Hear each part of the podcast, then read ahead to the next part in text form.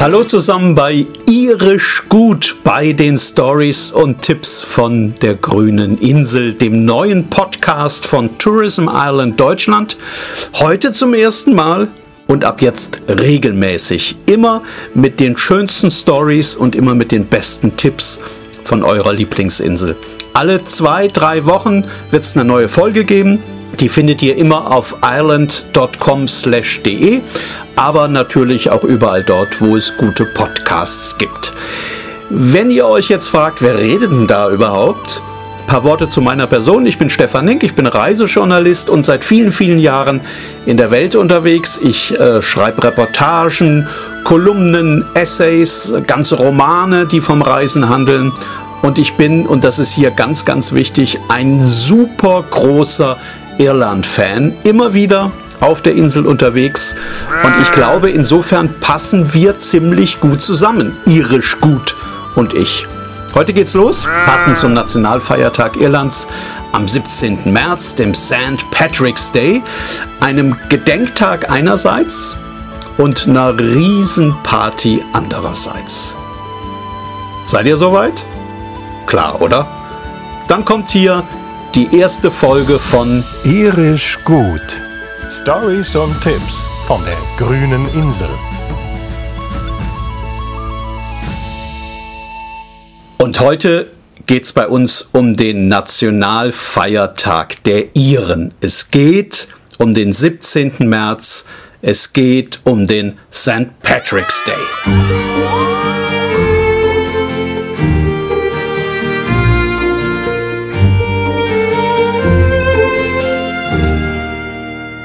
Der St. Patrick's Day wird natürlich überall dort gefeiert, wo Iren zu Hause sind und wo man sich mit Irland irgendwie verbunden fühlt. Also im Grunde genommen, ihr ahnt das schon, der wird überall auf der Welt gefeiert. Ganz besonders groß und ganz besonders ausgelassen, zum Beispiel in New York oder auch in Boston oder auch in Chicago, aber auch bei uns in Deutschland. Also ich weiß, in München oder in Berlin, da wird auch ganz groß gefeiert. Und natürlich ist das ein Riesenfest überall auf der grünen Insel. Dazu erzähle ich dann später noch ein bisschen mehr. Das Epizentrum aller Feierlichkeiten aber, das ist natürlich in Dublin. Die irische Hauptstadt ist an dem Tag komplett außer Rand und Band.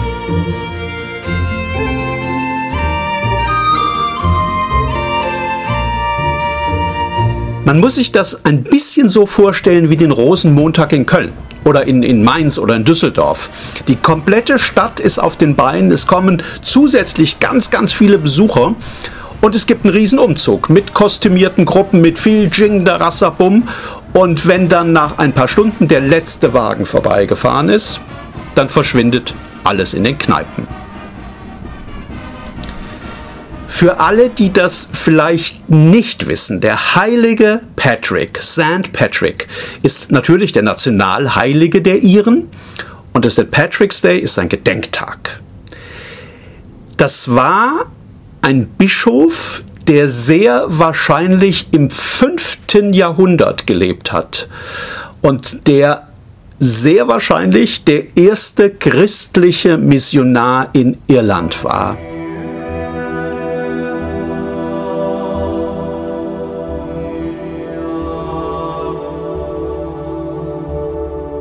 St. Patrick hat überall auf der Insel Kirchengemeinden gegründet, unter anderem in Armagh in Nordirland, wo heute diese Riesenkathedrale steht. Und wahrscheinlich ist er an einem 17. März gestorben, deswegen ist das bis heute sein Gedenktag. Wer in Irland unterwegs ist, der begegnet diesem St. Patrick immer und überall. Also es gibt überall Kirchen, die nach ihm benannt sind. Es gibt überall Orte, die nach dem benannt sind. Ähm, es gibt Wanderwege mit dem Titel. Es gibt überall Symbole, auf denen er zu sehen ist. Also St. Patrick ist, ist allgegenwärtig in Irland. Und ganz viel von dem, was einem auch sonst in Irland begegnet, was jetzt erstmal keinen direkten Bezug zu diesen Nationalheiligen hat, hat trotzdem irgendwie oft mit dem zu tun. Also Zum Beispiel das Kleeblatt. Das ist ja das irische Nationalsymbol. Und das ist es, weil der heilige Patrick damals kurz nach seiner Ankunft auf der Insel ein kleines Kleeblatt ausgezupft haben soll. Also der ist auf die Knie gegangen, hat zack, sich so ein kleines Kleeblatt rausgerissen und hat dann mit diesem kleinen Blatt den staunenden Iren das Prinzip der heiligen Dreifaltigkeit erklärt, also die Lehre von Vater, Sohn und dem Heiligen Geist. Und das ist der Grund, weshalb man am St. Patrick's Day in den Straßen so viele Kleeblätter sieht. Und das ist auch der Grund, weshalb man an diesem Tag unbedingt was Grünes zum Anziehen braucht. Grün ist die Lieblingsfarbe der Iren. Wenn es sowas gäbe, wäre es die Nationalfarbe. Und deswegen hat natürlich jeder der 500.000 Leute plus minus, die am St. Patrick's Day in Dublin unterwegs sind, deswegen hat jeder irgendetwas Grünes an. Also eine grüne Jacke oder einen grünen Schal oder eine grüne Kappe oder eine grüne Perücke. Also man kann sich da bei den Straßenhändlern, die überall stehen, mit allem Möglichen eindecken. Ähm, besonders beliebt sind diese Mützen, mit denen man so ein bisschen wie ein mittelalterlicher Hofnarr aussieht und an deren Zipfeln oben immer noch so, so kleine Glöckchen dranhängen. Die sind in diesem leuchtenden Giftgrün besonders kleidsam. Ich spreche da aus eigener Erfahrung. Es gibt aber natürlich auch grüne Plüschzylinder, wie die Leprechauns sie angeblich tragen. Es gibt äh, überdimensionierte grüne Brillen. Es gibt auch Leute, die laufen in komplett grünen Anzügen in Dublin herum an diesem speziellen Tag. Also, ihr merkt schon, Hauptsache, es ist irgendwie grün.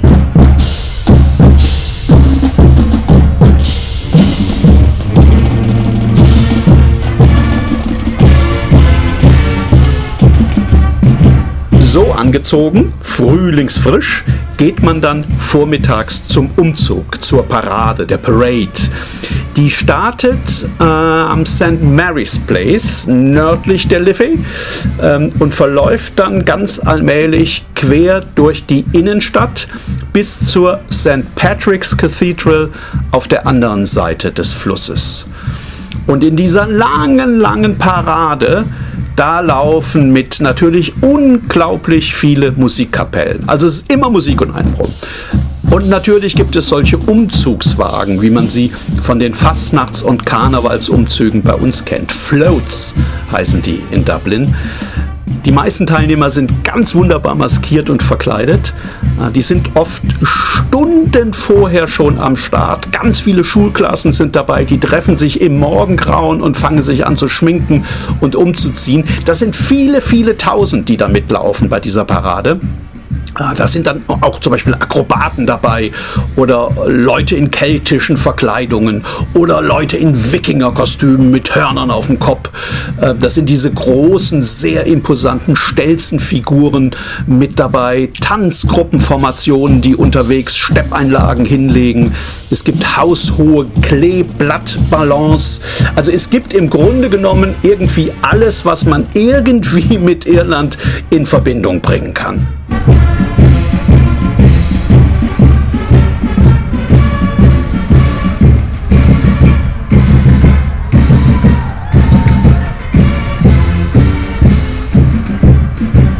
Kleiner Tipp an dieser Stelle, die genaue Route des Umzugs, der Parade, die wird vorher online veröffentlicht. Und wenn man das Gedränge im Zentrum nicht so mag, also wenn man zu den Leuten gehört, die denken, oh, eine halbe Million da eng an eng, das ist mir alles ein bisschen zu viel, dann kann man sich die Parade natürlich auch ein bisschen abseits des eigentlichen Zentrums anschauen. Da ist es dann längst nicht mehr so eng. Also das verläuft sich dann ganz, ganz schnell. Und man hat auch fast nur Dubliner um sich herum und nicht ausschließlich andere Touristen. Das ist möglicherweise auch ein Vorteil. Also einfach ein bisschen raus aus diesem eigentlichen Zentrum an irgendeine Straße, an den Straßenrand und auch da wird man einen ganz, ganz tollen St. Patrick's Day erleben können. Ähm, das gilt dann später übrigens auch für die Pubs. Im Zentrum sind die an diesem Tag sehr, sehr voll. Kann man sich vorstellen, oder? Vor allem rund um Temple Bar. Aber wenn man so ein bisschen rausläuft aus dem eigentlichen Zentrum, also wenn man zum Beispiel mit der Straßenbahn ein, zwei Stationen aus dem Zentrum rausfährt, dann ist da immer noch tolle Stimmung, aber es ist längst nicht mehr so voll. Und es heißt, die Live-Musik sei in den Neighborhood Pubs, also außerhalb des touristischen Zentrums von Dublin, da sei die möglicherweise sogar ein bisschen besser. Und ich kann mir das möglicherweise sogar ganz gut vorstellen, dass das so ist. Ähm, Im Zentrum werden am St. Patrick's Day übrigens viele große, berühmte Gebäude grün angestrahlt. Ähm, Habe ich noch gar nicht erwähnt. Also Trinity College zum Beispiel ist dann grün. Oder die komplette Kathedrale ist auch grün. Das nennt man Greening. Und diese Greenings, die gibt es an diesem Tag, äh, wie den St. Patrick's Day selbst, weltweit überall als Zeichen der Verbundenheit mit Irland. Also in New York City zum Beispiel wird das Empire State Building grün beleuchtet. Ich weiß, in Bangkok gibt es einen riesen Irish Pub, da wird auch die ganze Hauswand grün illuminiert. Sieht man also überall. Und wo nicht angestrahlt wird, da wird also zumindest geschmückt. In Dublin selbst sind ganz viele Hausfassaden wunderbar verziert an diesem Tag. Die Leute hängen dann entweder die Flagge raus oder die haben so, so Gelanden aus äh, Plastik-Kleeblättern, die sie um die Balkongitter binden oder sie haben aufblasbare Figuren, die sie auf die Balkone setzen. Also das ist äh, im Grunde genommen auch wie bei uns zur Fastnacht oder an Karneval. Es wird was getan, damit die Leute, die auf der Straße einfach nur vorbeigehen, auch immer das Gefühl haben, heute ist was Besonderes, heute ist St. Patrick.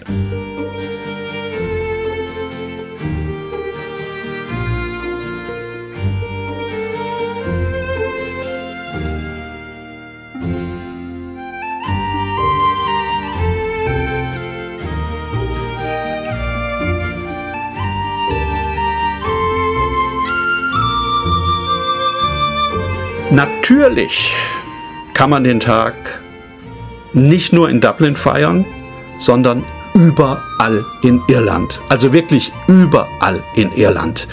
Ähm, zum Beispiel in Belfast. Da gibt es die zweitgrößte Parade der Insel. Die ist fast so groß wie die in Dublin. Auch im nordirischen Downpatrick gibt es eine ganz große Parade. In Limerick, Limerick ist auch so ein Hotspot, da stehen bis zu 80.000 Leute am Straßenrand, wenn der Umzug kommt. Äh, in Cork äh, wird das gefeiert, in Galway, in, in Wexford überall eigentlich, selbst in den kleinsten Ortschaften. Und fast immer ist es so, dass es da nicht bloß so einen Umzug gibt, sondern fast immer gibt es auch noch ein tolles Rahmenprogramm drumherum. Also es gibt Konzerte, es gibt Handwerkermärkte, es gibt Performances auf der Straße. Also das ist im Grunde genommen ein komplettes Tagesprogramm und manchmal gibt es das sogar über mehrere Tage. Besonders nett ist es auch in Scaries, ähm, kennt kaum jemand. Das liegt ein Stück nördlich von Dublin, direkt an der Küste. Kann man wunderbar mit der Dartbahn hinfahren. Das ist insofern in Scaries ein ganz besonderer Tag, weil der heilige Patrick hier tatsächlich eine Zeit lang gelebt haben soll. Und er soll auch ein Kloster in Scaris gegründet haben. Also das ist ein, ein, ganz wunderbarer Ort, auch historisch gesehen, um diesen St. Patrick's Day zu verbringen. Die haben natürlich eine kleine Parade, die haben abends ein, ein ganz hübsches Feuerwerk. Und wenn man an so einem Tag äh, in der strahlenden Sonne Mitte März zwischen zwei Guinness gerne einen Strandspaziergang einlegen möchte, auch dann ist Scaris ein toller Ort dafür.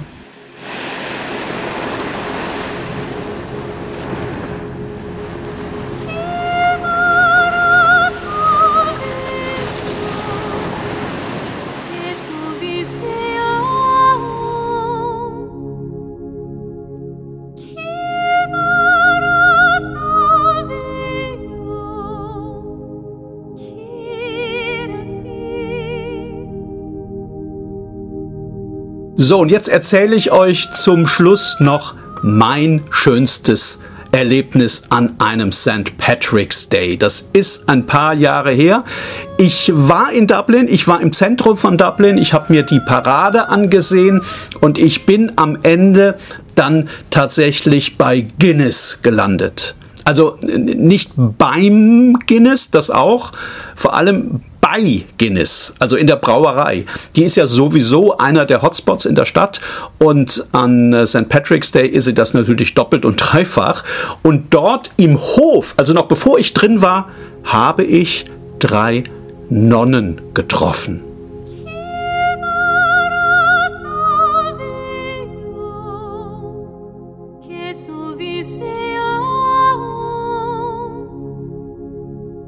Also das waren natürlich keine echten Nonnen, die waren aber sehr originalgetreu verkleidet. Die hatten die Tracht der Franziskanerinnen an. Ähm, ich weiß das deswegen ziemlich genau, weil meine Tante Ordensschwester war und die war auch immer so gekleidet. Also die waren ganz toll verkleidet und die haben auch wie Nonnen geredet. Und die haben mich auch gleich umzingelt und haben, ob ich armer Sünder mich wohl verlaufen hätte, gefragt, ob ich wohl ein bisschen Beistand bräuchte. Dann haben sie ein paar Gebete gemurmelt und dann haben sie mich mitgenommen ins Guinness Storehouse.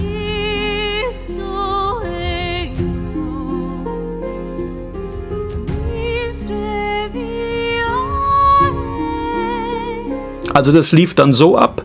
Schwester Edith hat sich links untergehakt, Schwester Judith rechts und Schwester Agatha, die ist leise singend hinterher marschiert. Und jetzt kann man sich natürlich vorstellen, dass unsere kleine Prozession von jedem Japaner im Umkreis von 200 Metern fotografiert und gefilmt worden ist. Also wir befinden uns ganz bestimmt auf vielen Festplatten und vielen Handys in Japan. Und dann waren wir irgendwann oben in der Rooftop Bar. Und wenn ihr schon mal da wart, dann, dann wisst ihr das. Man hat ein unglaubliches Panorama auf Dublin. Und es gibt ein unglaublich gut gezapftes Guinness. Ja, ja, klar. Und natürlich haben die drei Nonnen und ich ähm, ein bisschen was getrunken. Und wir haben natürlich immer wieder auf den Nationalheiligen angestoßen. Und haben natürlich immer wieder laut To St. Patrick in die Menge reingerufen. Und natürlich hatte ich auf dem Rückflug am nächsten Tag ziemliche Kopfschmerzen. Aber jetzt mal ganz ehrlich, die gehören zu einem richtigen St. Patrick's Day einfach irgendwie auch dazu, finde ich. Irisch gut. Stories und Tipps von der grünen Insel.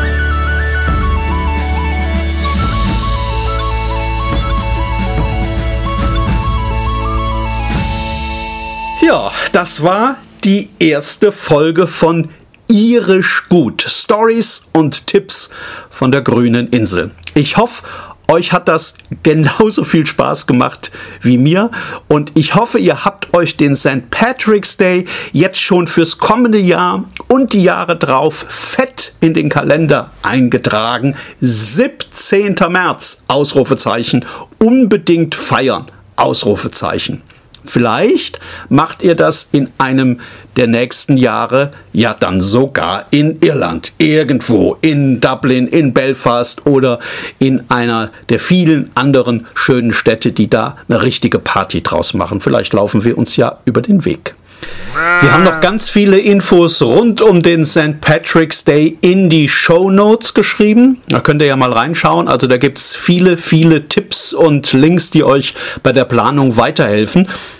Und hören könnt ihr demnächst auch wieder was. Die nächste Folge von Irisch Gut von den Stories und Tipps von der grünen Insel, die gibt's nämlich schon ganz bald. Wie immer auf dem YouTube-Kanal von Entdecke Irland und natürlich überall dort, wo ihr eure Podcasts sonst auch hört. Cheers und bis zum nächsten Mal.